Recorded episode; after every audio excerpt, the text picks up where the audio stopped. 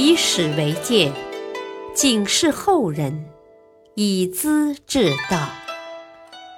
品读《资治通鉴》，启迪心智。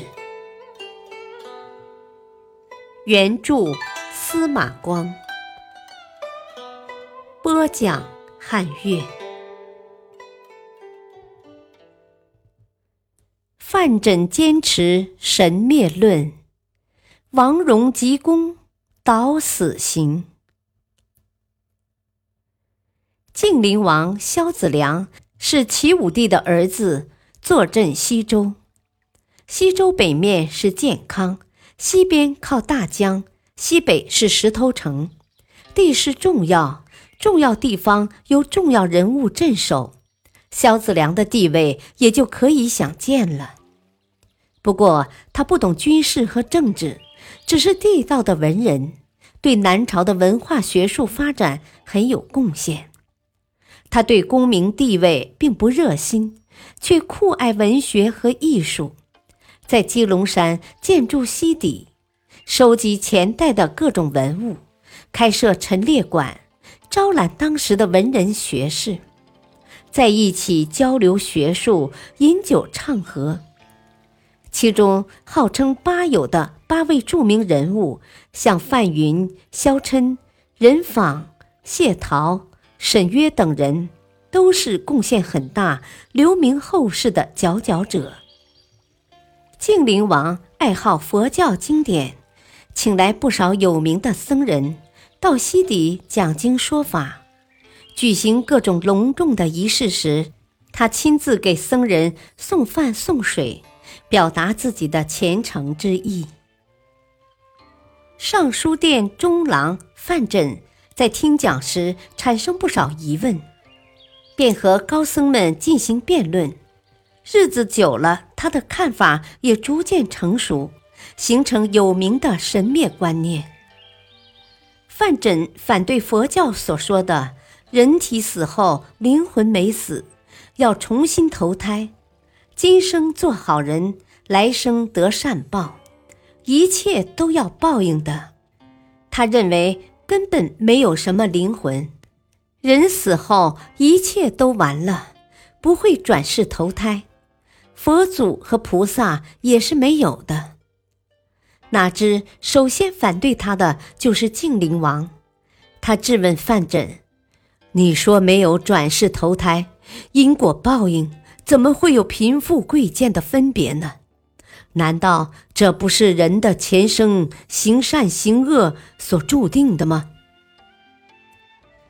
范缜做了一个很精彩、很著名的比喻。他说：“人生如树花同发，随风而散；或浮莲晃坠，阴席之上；或观离强落，粪混之中。”坠阴袭者，殿下是也；落粪混者，下官是也。贵贱虽复殊途，因果竟在何处？萧子良没法反驳他的回答。是的，树上的花朵随风飘散，有的从窗户飘落在地毯上，环境优雅。如同富贵人家的子弟，有的落进了粪池之中，脏兮兮的，好比生活困苦的人们。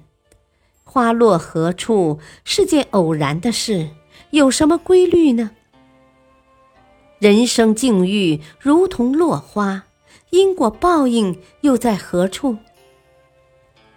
为了证明自己的论点，范缜用刀刃。和锐利比喻人体和灵魂，有了刀刃，才知道这把刀是否锐利；没有肉体，灵魂又依附在哪里？他的这套理论出现之后，社会上的人们深感震惊。太原人王岩写文章讥诮范缜：“哦，范先生，你把范家祖宗的神灵都忘了呀？”范缜也针锋相对：“王先生，你倒是将王家祖宗的神灵记牢了，那为什么不去追随他们的神灵呢？”晋灵王叫王戎告诫范缜：“凭借你的才能，何愁将来不当中书郎？偏要发表奇谈怪论，太可惜了。”范缜听罢，哈哈大笑：“哈哈，我若想卖掉真理来博取官爵，早就当上尚书和仆射了。啊，岂止一个中书郎？”王戎这时已经当了中书郎，雄心勃勃，跟范缜的处事态度不同。他是琅琊王氏的后人，门第高贵，才华出众，认为自己三十岁以前会做宰相。他当法曹参军时，在官府值班，每天抄抄写写，公务很琐碎，不耐烦了就敲桌子。唉声叹气，啊，唯尔寂寂，邓禹笑人呐！像这样冷冷清清的硬坐板凳，邓禹恐怕要耻笑我呢。邓禹是东汉光武帝的大臣，二十四岁时当司徒，统帅大军征讨关中。王戎当然差得太远了，他走路也发牢骚。健康南门外的朱雀桥横跨秦淮河，每天从早到晚行人川流不息。王戎每次经过，总要慢腾腾的。看到达官贵人的车子呼啦直闯，行人纷纷让开，好不威风。当然了，不让不行。车前几匹马开道，躲慢了会踹倒，谁不爱惜生命呢？好强的王戎摇着自己的牛拉车，觉得无地自容，太寒碜了，止不住勒响车壁板，气呼呼的恨自己。啊，车前没有八匹马，哪能算得大丈夫？他不断寻找往上爬的机会。有一年，看到皇帝想北伐魏国，便不断上书怂恿。魏军刚到洛阳，他就当了晋灵王的将军，积极操练军队，到江西招募蛮兵，显得特别卖劲儿，只想打仗立功。可惜被魏皇帝建都洛阳以后就不来了，王戎落得一场空欢喜。齐武帝病重，晋灵王萧子良和皇太孙萧昭业。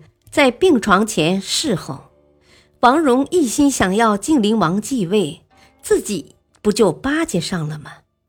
他甚至偷偷的把遗诏也写好了。